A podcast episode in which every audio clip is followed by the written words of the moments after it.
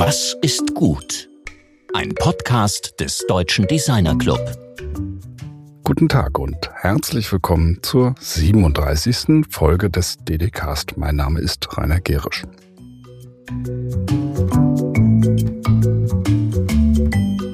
Letzte Woche sprachen wir mit dem Humanitarian Designer Thomas Jäger darüber, wie mit Designmethoden Menschen geholfen werden kann, die zum Beispiel in einem Flüchtlingslager regelrecht im Dreck sitzen. Besonders beeindruckt hat mich dabei sein spontaner und ko-kreativer Entwurf eines Waschbretts zusammen mit einer syrischen Familie. Thomas Jäger ist ein, wie ich es empfinde, herausragender Protagonist einer neuen Generation von politisch motivierten Designern. Sie beherrschen perfekt den Umgang mit sozialen Medien, Entwurfsprogramme wie Rhino, 3D-Printing, Rapid Prototyping und Design Thinking. Sie wollen aber trotz dieser hohen Qualifikation dennoch nicht in einem konventionellen Umfeld arbeiten.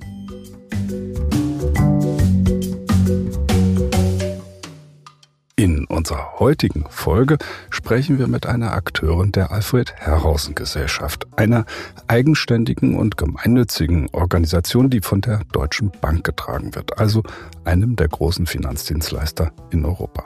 Die Alfred Herrhausen Gesellschaft ist Teil der Aktivitäten, mit denen die Deutsche Bank ihre gesellschaftliche Verantwortung definiert und wahrnimmt. Unser Gast ist Elisabeth Mansfeld, Leiterin des Programms Stadt, das sich mit den schnell wachsenden Metropolen auf der Welt beschäftigt. Wie Menschen ihre Städte gestalten, beeinflusst maßgeblich ihre Zukunft. So beschreibt die Alfred Herrhausen Gesellschaft die Herausforderung und setzt sich innerhalb dieses Programms für wirksame Methoden integrativer Stadtplanung ein.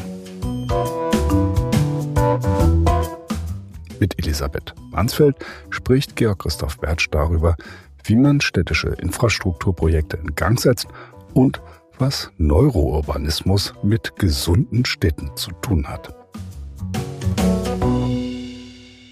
Ja, ich freue mich sehr auf das Gespräch mit Elisabeth Mansfeld. Ja, guten Tag, wie geht's denn? Gut, guten Tag ebenfalls. Es freut mich sehr, ähm, hier eingeladen zu sein. Ja, also wir reden über Stadt im ganz weiten Sinne. Äh, Stadt, mit der Sie sich ja in sehr vielfältiger Weise beschäftigen.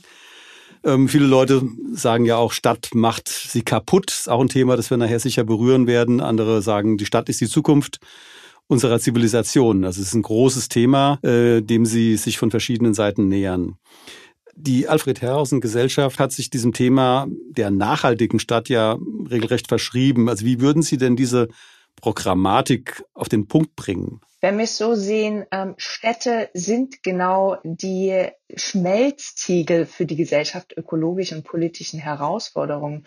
Und wir sehen es vor allem heute ähm, in diesem und in dem vorhergehenden Jahr mit der Pandemie, dass genau Herausfor diese Herausforderungen sich in Städten kulminieren und vor allem Unsicherheiten wie Migration oder Klimawandel, auch unterschiedliche Machtstrukturen werden vor allem in, in Städten äh, zusammengebracht und ähm, prägen dementsprechend auch eine Gesellschaft. Und dementsprechend sind Städte auch ein konkreter Zugang, um den globalen Themen, die uns als Menschen betreffen, uns damit auseinanderzusetzen. Das ist ja, wenn man Städte sind ja, also wenn man jetzt Stadt betrachtet, man kann ja sogar ein großes Flüchtlingslager als Stadt betrachten, aber auch sowas wie Genf ist eine Stadt.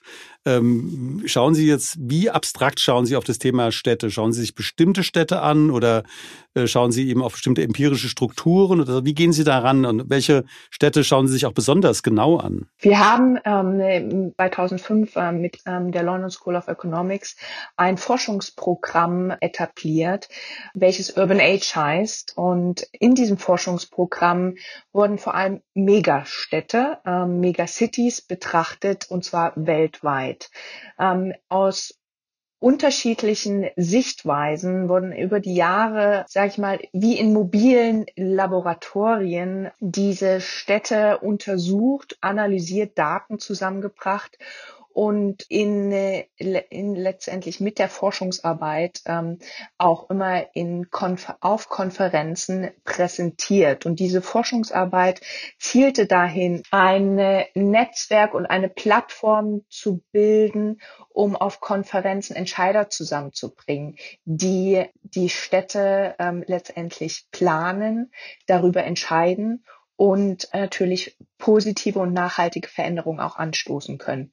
Und äh, zu Ihrer Frage, welche bestimmten Städte ähm, reflektieren wir über die letzten 17 Jahre, dann kommen, können wir von ähm, über Shanghai, Hongkong, also den asiatischen Raum, Singapur bis zu De ähm, Delhi, Afrika, Johannesburg, aber genauso New York, San Francisco, London und Berlin oder Paris sprechen. Also hier betrachten wir wirklich die großen Städte. Wenn wir uns heute ähm, in unserem Programm, wir sind ja auch ähm, das, ähm, mit der Zeit gegangen, wenn wir das heute betrachten, dann setzen wir vor allem den Fokus auf einmal auf Afrika, wo die Menschen in Städte strömen, wo wir Urbanisierungstendenzen ähm, betrachten können. Und wir können auch unterscheiden zwischen Urbanisierung in, in, in sich entwickelnden Ländern und Stadt und Stadtbilder und Stadttransformation in den unseren hiesigen Gefilden, das heißt halt zum Beispiel Europa. Und hier würde ich jetzt weniger von Urbanisierung sprechen, weil in Europa ähm, haben wir ähm, weniger den Stadt, den Menschenzuwachs in Städte, sondern wir sind eher mit Herausforderungen von Klimawandel betroffen und einer Transformation von Städten. Ähm, und man nennt es im Englischen auch Retrofitting, das heißt bestehende Infrastruktur muss den gegebenen Bedingungen wieder angepasst werden. Die Rolle, die Sie jetzt schildern, ähm, besteht ja maßgeblich oder eben auch sehr produktiv, wie ich es empfinde, darin, Fachleute zusammenzubringen. Sie haben Konferenzen genannt um dort äh, Wissen auszutauschen, also Wissen, dessen Erhebung Sie auch mitfördern, wenn ich es richtig verstehe. Ähm, aber dann stellt sich ja die Frage, wie wird dieses Wissen, wie wird äh, das, was auf diesen Konferenzen verhandelt wird, wieder in die Praxis zurückgebracht? Also weil eine Konferenz um der Konferenz willen kann ja nicht ihr Ziel sein. Richtig. Ähm, das sollte nicht das Ziel sein, nur eine, eine Konferenz, ähm, wie sagt man so, äh, Menschen ähm, kommen auf einer Konferenz zusammen und lassen sich berieseln mit Informationen und danach gehen sie wieder nach Hause und danach passiert nichts mehr. Nein, das, das ist nicht das Ziel, ähm, sondern es ist natürlich immer, wir wollen damit unter, Städte eigentlich unterstützen, ihre wesentliche Rolle auch als internationaler Akteur zu finden und ähm, Impulse zu geben. Und natürlich können wir als Plattform und auch als Think Tank nicht äh, beeinflussen, dass Erkenntnisse umgesetzt werden. Aber es ist unser guter Wille und unsere ähm, und unser Ziel, dies zu erreichen, dass ähm, wir Ent Entscheider dazu motivieren, durch natürlich ähm, äh, das Zusammenbringen von Wissenschaft, Politik und Gesellschaft, aber auch Wirtschaft, ähm, andere Blickwinkel zu erhalten und andere Perspektiven zu entwickeln. Und ähm, wenn Sie so fragen, Umsetzung sehen wir zum Beispiel, ähm, wir haben zwei Taskforces, die sozusagen Experten unter Taskforce kann man sich vorstellen, eine Expertengruppe, die eine Stadt Verwaltung berät in der Umsetzung ihrer Stadtplanung, Stadtstrategie. Und hier nehmen wir das Beispiel zum Beispiel Athen. Haben wir derzeit ähm, eine ähm, Expertengruppe, die den Bürgermeister von Athen in den Themen War, ähm, Walkability, also ähm, Laufen und das Erreichen der Zugang der Stadt per Fuß und ähm, natürlich die Grünflächen und aber auch die ähm, Transportmöglichkeiten berät. Und hier sehen wir natürlich dann im Nachgang ähm, eines eineinhalbjährigen Beratungsprojektes die, die Wirkung, in dem der Bürgermeister die Pläne und die Beratungskonzepte auch in Realitäten umsetzt. Ähm, ein weiteres Beispiel ist, dass wir schon seit drei Jahren ähm, den Urban Roundtable, eine Diskussion zu dem Thema Partnerschaft Afrika und Europa ähm, im Hinblick auf Stadtentwicklung gestaltet haben und hier auch immer wieder in Diskussion das Thema Urbanisierung, die Wichtigkeit äh, von Urbanisierung in der Af deutschen Afrikapolitik, aber auch in der ähm, nationalen Afrikapolitik herausgestellt haben und diskutiert haben.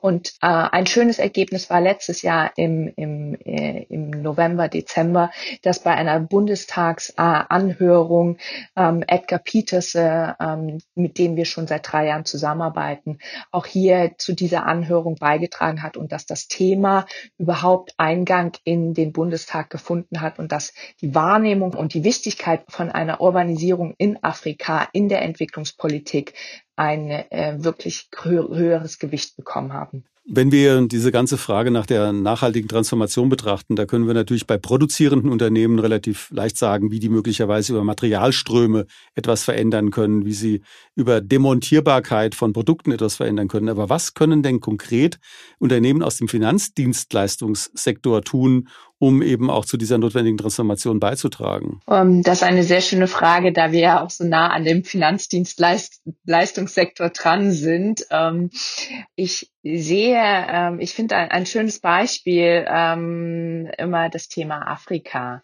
Was können, was können Finanzdienstleistungsunternehmen und gerade private, ich meine, wir haben viele Entwicklungsbanken, die Entwicklungsbanken KfW oder African Development Bank, die natürlich aktiv in dem Feld Afrika Afrika unterwegs sind und vor allem im Thema Infrastruktur. Aber die der Status quo ist ja, wir haben so einen riesigen Infrastrukturinvestitionsbedarf und ich glaube, dass hier Finanz, äh, private Finanzunternehmen noch viel mehr in diesem Sektor auch aktiv werden können und könnten und sollten, um diesen äh, Infrastrukturbedarf auch mit zu fördern oder zu decken. Und hier geht es nicht nur um Gelder und Unterstützung von, ähm, von neuen Krediten, sondern vielleicht auch eher von Wissen und der Austausch von Wissen. Ähm, was brauchen, wie müssen denn letztendlich auch Städte in Afrika, nehme ich jetzt wirklich das Beispiel, vorbereitet sein, um für Investitionen, sei es im Ausland oder sei es ähm, äh, durch lokale, nationale, afrikanische Investitionen, auch fähig zu sein, ähm, in, in eine Projektfinanzierung zu gehen. Und diese Vorbereitung, dieses Wissen hier noch viel mehr zu transferieren in auf den afrikanischen Kontinent und in den Austausch zu gehen und dass private ähm, Institutionen hier noch aktiver werden. Ich weiß, die, ich glaube, die größte Herausforderung sind oft die ähm, Regulatorien und wir bewegen uns auf unterschiedlichen Märkten. Afrika ist ein Kontinent, der mit politischen und ähm, intransparenten Strukturen äh, eher eine Herausforderung für einen regulierten Markt ist, aber trotzdem diese äh, davor nicht zu scheuen und ähm, gemeinsam in einer Partnerschaft auch verstärkt Lösungen zu finden. Und ähm, hier haben wir uns gerade mit ähm, dem, dem ACC Edgar Peterse ein Financial um, Innovation Lab gegründet, in dem wir uns genau zu diesem Thema auseinandersetzen. Wie können wir diese Zusammenarbeit und Infrastruktur auch verbessern? Und ich kann nur appellieren, ähm, dass ähm, hier der Privatsektor aufholen darf. Wie, wie kann Sie, Sie sind ja als Alfred Herrhausen Gesellschaft relativ nah an einem großen Finanzdienstleistungsunternehmen. Sie interagieren ja miteinander. Also wie können Sie denn einwirken auf oder wie können Sie denn eben auch, äh, was haben Sie denn für welche Möglichkeiten haben Sie sozusagen einzuwirken auf äh, die Deutsche Bank? Ich glaube, das ist eine herausfordernde Frage und auch eine Antwort, die herausfordernd für oder eine Aufgabe, die herausfordernd, die selbst für uns ist, ähm, weil ich würde hier trotzdem die Gesellschaft von der Arbeit der der Bank trennen. Wir sind agieren als Think Tank gesellschaftspolitisch und mischen uns nicht in das Gesell ähm, Geschäftsfeld der Bank ein und die Bank selbst nicht in unser Geschäftsfeld. Wir strahlen in die Bank hinein, indem wir wissen Wissen transferieren, aber die Geschäftsfelder sind hier sehr stark getrennt.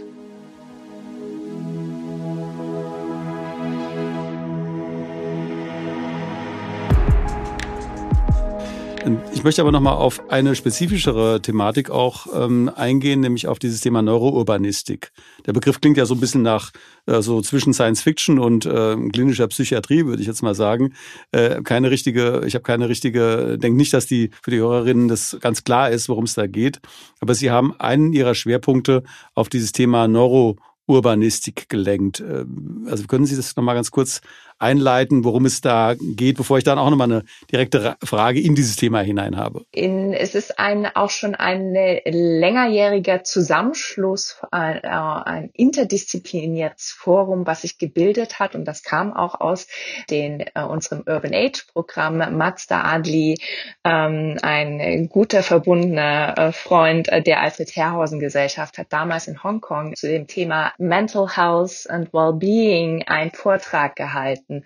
Und daraus ähm, auf diesem Urban Age, auf dieser Urban Age Konferenz in Hongkong ist dann dieser Gedanke entstanden und die Diskussion, die Wechselwirkung, die psychische Gesundheit und der Raum der Stadt, wie wirken die denn eigentlich aufeinander? Welche Einflüsse bedingen die psychische Gesundheit und welche Räume müssen gegeben sein? Und diese Wechselwirkungen zu untersuchen war und ist das Ziel dieses Neurourbanistik Forums, was sich dann, ähm, was Mazda Adli im, im Zusammenhang mit der Alfred Herrhausen Gesellschaft damals gegründet hat, Jetzt ist es, heute ist es ein Zusammenschluss von unterschiedlichen Praktikern aus der Psychiatrie, aus der Stadtplanung, Psychologie, Neurowissenschaften, Architektur, Philosophie, Ethnographie und sogar ein äh, Fotograf ähm, ist dabei. Und ähm, dieses Forum arbeitet an unterschiedlichsten Themen, die genau diese Wechselwirkungen immer reflektieren. Und vor zwei Jahren kam auch der Gedanke zwischen Mazda und mir, eine Charta der Neurourbanistik zu entwickeln. Und da, und diese Idee hat wirklich gefruchtet und ist eine Charta der Neurourbanistik ähm, formuliert worden, die neun unterschiedliche Themen beinhaltet und zwar auch Forderungen an, wie eine Stadt, äh, was eine Stadt bedingt. Und ähm, diese Forderungen, ähm, diese Themen sind Dichte, Beziehung, Öffentlichkeit, Vielfalt, Ästhetik, Segregation, Mobilität, Teilhabe und, und Kultur. Und, ähm, und in diesen Forderungen sollen sozusagen die unterschiedlichen Ebenen, die ähm, auch mit der Psyche und der Gesundheit des Menschen zusammenhängen, ähm, reflektiert werden. Und die grundsätzliche These der Neurourbanistik ist ja auch immer wieder, ähm, soziale Isolation fördert den Stress der Menschen, aber auch zu viel Dichte verursacht einen gewissen gesundheitlichen Stress. Und hier geht es natürlich immer um das Gleichgewicht. Und diese, diese neun Punkte, also wenn ich da rein, nochmal direkt reinfragen kann, äh, die werden jetzt sozusagen gleichberechtigt behandelt und wie werden die miteinander abgewogen? Also weil äh, das sind ja verschiedene Aspekte mit drin, die eben, also Kultur äh, ist ein, ein Thema, dann eben auch diese ganze ähm, äh, Gesundheitsthematik. Also wie, wie wird das abgewogen und wie wird das auch wiederum in die Praxis zurückgebracht? Das klingt jetzt ähm, sehr äh, ganzheitlich ähm, dadurch auch etwas sperrig, äh, würde ich sagen, also wenn man diese neun Punkte gleichzeitig betrachtet. Also wie gehen Sie damit um? Was machen Sie konkret damit? Vielleicht muss man da auch nochmal ähm, einen, einen Schritt zurückgehen. Eine, was ist denn eine Charta? Ähm, eine Charta ist ein kurzes ähm, Forderungspapier, welches ähm, äh, entweder Zivilgesellschaft oder Politik, und hier trifft es natürlich aber auch ähm, eine Forderung an die Akteure, die, die sich mit der äh, Entwicklung der Städte auseinandersetzen, Forderungen Forderungen zu stellen, welche Elemente in einer Stadt ähm, betrachtet werden müssen. Und wenn wir sagen, zum Beispiel bei Kultur äh, und die Geschichte der Vielzahl kultureller An Einrichtungen bestimmen die Identität einer Stadt. Also je mehr und je unterschiedlicher die kulturellen Angebote, desto eher wirken sie ja als integraler Bestandteil einer inklusiven ähm, und stimulierenden vor allem äh, Gesellschaft, in der Bewohner Anreize finden und aber auch dazu austauschen. Und das ist zum Beispiel eine Forderung, weshalb Kultur so ein wichtiges Element ähm, auch für ähm, das Stadtgeschehen ist. Und momentan zu Corona-Zeiten ist es ja auch ein ganz wichtiger Aspekt. Das kann man, kann man sagen, ja. Also diese, diese Charta ist ähm, im, also Sie haben sie jetzt entwickelt, Sie haben es ja gesagt, also um eben mit der Gesellschaft oder der Politik auch in Interaktion zu treten ähm, und diese Themen zu adressieren, die sich insbesondere in Bezug auf Stress, äh, gesundheitliche Probleme, die aus Städten hervorgehen, äh, eine andere Diskussion zu generieren. Ähm, kriegen Sie da schon Feedback? Also, das ist, äh, oder äh, was, was passiert, äh, im, wenn Sie diese Charta vorlegen oder mit wem, mit wem konkret reden Sie darüber? Was, das ist ein sehr spannender Punkt. Also ich meine, es gibt ja diese Leipzig-Charta, die sich sozusagen mit der Zukunft der europäischen Stadt beschäftigt, äh, die ja sicher auch an manchen Punkten Berührungs, äh, also an manchen Aspekten Berührungspunkte hat, aber diese Neurourbanistik Charta, die hat schon einen ganz eigenen Charakter. Es hat eine ganz eigene, äh, also es ist sehr, hat eine gewisse Schlagkraft in der Tat. Der Begriff ist schon nicht schlecht, muss ich sagen. Ja, das ist ein schöner, äh, das wäre schön, äh, wenn man das, äh, die Charta der Neurourbanistik mit der ähm, Leipzig-Charta vergleichen könnte. Aber ich glaube, hier müssen wir differenzieren. Ähm, Neurourbanistik allein ist ja auch immer noch ein erklärungsbedürftiges ähm, äh, Wort, aber weckt umso mehr Interesse und ich glaube, sie, ich halte sie umso mehr ähm, äh, für wichtig, dass sie auch ähm, immer mehr mehr an die Öffentlichkeit oder sich mit dem Thema auseinandergesetzt wird. Und eine Charta ist sozusagen ein erster Ansatz, um ein Thema weiterzuentwickeln.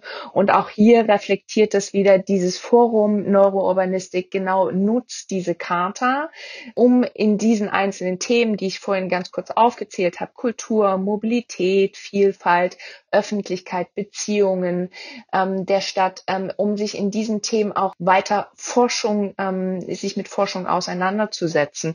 Und dieses Neurourbanistik-Forum entwickelt zum Beispiel derzeit eine App, ähm, eine emotionale Stadtkarte, ähm, welche sie mit dem Futurium in Berlin zusammen entwickelt und hier auch umsetzen wird. Ähm, es wird dazu auch eine ähm, Ausstellung und Veranstaltung dazu geben, wo man sozusagen über diese emotionale Stadt, Stadt mit dieser App durch die Stadt gehen kann und seine Emotionen, die man in bestimmten Stadtteilen, ähm, Räumlichkeiten hat, auch ähm, eingeben kann. Und Ziel ist es natürlich, ein Mapping, eine Karte daraus zu entwickeln. Dann ähm, auch ein weiterer Punkt zu Ihrer Frage, wie wird denn die Karte auch ähm, überhaupt kommuniziert? Ähm, äh, an wen wird es denn kommuniziert? Es findet jetzt im Frühjahr auch am Roten Rathaus in Berlin eine Ausstellung der Charta der Neurourbanistik statt. Und da wird diese Charta auch ähm, vorgestellt. Das ist zum Beispiel auch ein Element, wie, wie es ähm, an die Öffentlichkeit kommt.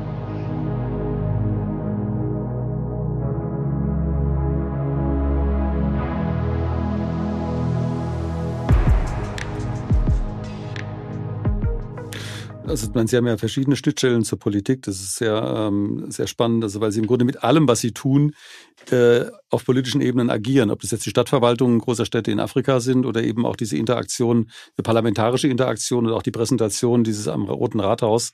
Das ist natürlich auch wiederum die Schnittstelle zur Berliner Stadtpolitik. Also das äh, ist, wird mir jetzt auch durch das Gespräch klarer, äh, wo Sie da ähm, Einfluss nehmen können und auch offensichtlich auch Einfluss nehmen. Sie haben aber neben dieser Eurourbanistik ähm, noch andere Themenfelder, an denen Sie arbeiten, die mindestens genauso spannend sind. Äh, kann man vielleicht nochmal äh, das kurz nochmal drauf einsteigen, sagen, also was sind die anderen Themenfelder, mit denen Sie sich beschäftigen und ähm, wieso machen Sie das? Ähm, vielleicht fange ich auch einfach nochmal mit der letzten Frage bei Ihnen an. Und zwar, wieso machen wir das oder wieso beschäftigen wir uns mit Stadt und so vielfältig mit Stadt? Wie ich äh, anfangs schon erwähnt hatte, ähm, wir wollen Städten auch dabei helfen, ihre Rolle als internationaler Akteur zu finden. Und das heißt ja eigentlich, dass Stadt, ähm, eine Stadt als Funktion hat eine geopolitische, ähm, immer mehr eine geopolitische Rolle oder eine gesellschaftspolitische Rolle. Und dass Städte ähm, dies auch, diese Rolle auch einnehmen, diese Verantwortung anfangen einzunehmen und auch nutzen. Weil wenn wir ähm, uns heutige Konflikte auch anschauen, Populismusbewegungen, die, ähm, äh, das, die Brennpunkte sind in Städten und Demokratie kann auch ähm, oder sollte auch in Städten gefördert werden und ähm, Städte sollten Demokratie und ein demokratisches Zusammenleben prägen. Also hier der erste Punkt, ähm, ihre Rolle auch als geopolitische Rolle zu begreifen und gesellschaftspolitische Rolle zu begreifen.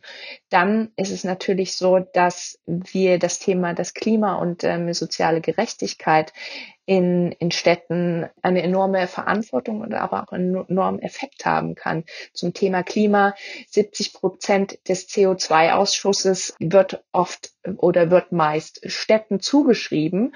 Und es, ähm, die Stadt ist ja nicht mehr nur das schwarze Schaf in, in der Klimadiskussion, sondern eigentlich der kann der und sollte der Hebel sein, um Nachhaltigkeit und die Klimaziele zu erreichen und Veränderungen vor allem anzustoßen, weil äh, Städte, der Begriff Stadt ist mittlerweile ähm, auch immer mehr als Ort der für Innovation und Entwicklung zu sehen und ähm, ein Zusammenkommen von, äh, von Menschen und von Ideen und von Sozialisierung. Und da komme ich zum dritten Punkt, ähm, soziale Gerechtigkeit, dass gerade auch unter den unter unterschiedlichen politischen Situationen und ähm, wir auch gerade in Zeiten von Covid äh, soziale Gerechtigkeit ähm, bei Erziehung oder bei Verteilung von Geldern ähm, und Möglichkeiten von Arbeit unterschiedlichste ähm, Entwicklungen sehen und ähm, das natürlich auch in Europa, aber auch in Afrika und Entwicklungsländern soziale Gerechtigkeit in Städten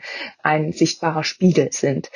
Und diese Themen, ähm, mit diesen Themen beschäftigen wir uns in unterschiedlichen Programmen und da möchte ich einfach nochmal ganz grob ähm, die unsere vier Programme erwähnen und ich habe sie wahrscheinlich teilweise auch schon ähm, vorher erwähnt, aber das ist zum Beispiel ähm, zum einen Urban Age, unser Forschungsprogramm mit der London School of Economics, LSE Cities, in dem wir derzeit das Thema Urban Age Debate Cities in the 2020s, eine digitale Diskussionsreihe darstellen über über die Themen, die Triple Crisis, soziale Gerechtigkeit, Klima und die Pandemie. Wie gehen wir mit, wie entwickeln sich Städte in den der nächsten Dekade, also in den 2020ern?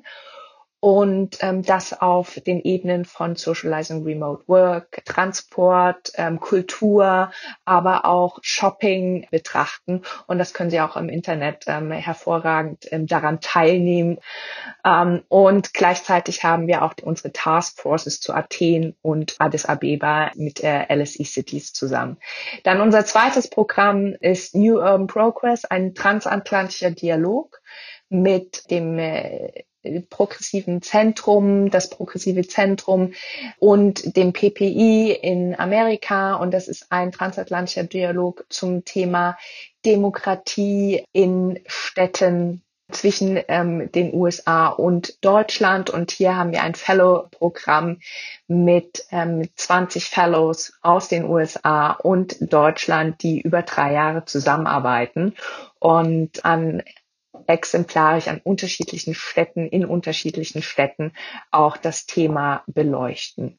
Dann, wie äh, gesagt, Neurourbanistik. Ähm, ich glaube, da brauche ich nicht mehr viel zu sagen. Und ähm, unser letztes und auch sehr wichtiges Thema, die Urban Dialogues. Ähm, das sind Dialog, äh, Dialoge und die, vor allem in das Thema Afrika hineingehen. Ähm, hier arbeiten wir schon seit drei Jahren auch mit dem, dem African Center for Cities zusammen. Edgar Peterson, ähm, Professor an der ähm, dem African Center for Cities und Bosch Fellow ähm, hat hier ein, haben wir eine sehr enge Verbindung. Und ähm, das Thema Afrika und Stadtentwicklung versuchen wir wirklich hier viel stärker auch in die deutsche Afrikapolitik mit hineinzubringen und zu thematisieren, weil wir hier auch die Entwicklung von Städten und von vor allem der Bedarf an Infrastruktur, der in Städten in Afrika gebaut werden muss, ist grundlegend für alle zukünftigen ähm, Entwicklungen von von Job, von Bildung, von auch Migration und von weiterer Entwicklung. Was bedarf es? Es bedarf Infrastruktur und ein, eine funktionierende Stadt. Und deswegen ähm, sehen wir das sozusagen auch als grundlegendes Element, ähm, welches in einer Diskussion und auch in einer Entwicklungszusammenarbeit und Partnerschaft zwischen der Europa und Afrika nicht vergessen werden darf. Wunderbar. Das ist natürlich jetzt mal ein richtiger äh, farbiger bunter Reigen nochmal gewesen. Also der Überblick über die vier Programme. Wir müssen jetzt leider auch schon zum Ende unseres Gesprächs kommen, da wir immer dieses Format haben, so zwischen 30 und 35 Minuten. Ich möchte aber nicht äh, die Frage, die wir jeden, allen Gästen stellen, äh, sozusagen unterschlagen, nämlich diese ganz pauschale Frage an Sie auch persönlich gerichtet. Also was, was ist gut? Wenn ich Sie einfach pauschal frage, was ist gut? Was würden Sie da antworten?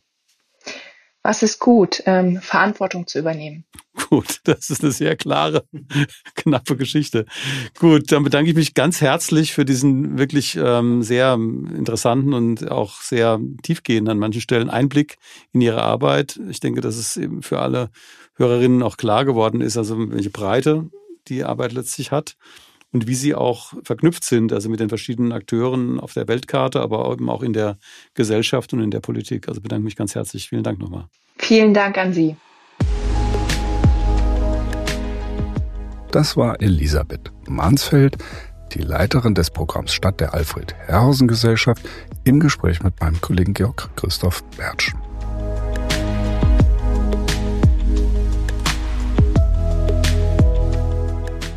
Nächste Woche sprechen wir mit Thomas Rampft, der Stimme von 3 nach 9, einem profunden Klimakenner und Klimaaktivisten, darüber, wie er es schafft, an der Klimapolitik nicht zu verzweifeln und was wir alle direkt gegen den Klimawandel unternehmen können.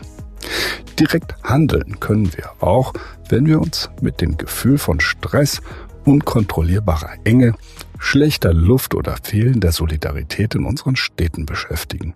Dann nämlich könnte man, das habe ich aus dem heutigen Gespräch mitgenommen, einen Neurourbanistiker zur Rate ziehen, um herauszufinden, was am besten dagegen zu tun ist und genau das dann in die Tat umsetzen. In diesem Sinne, alles Gute und bleibt vor allem gesund. Eure DDcast-Redaktion.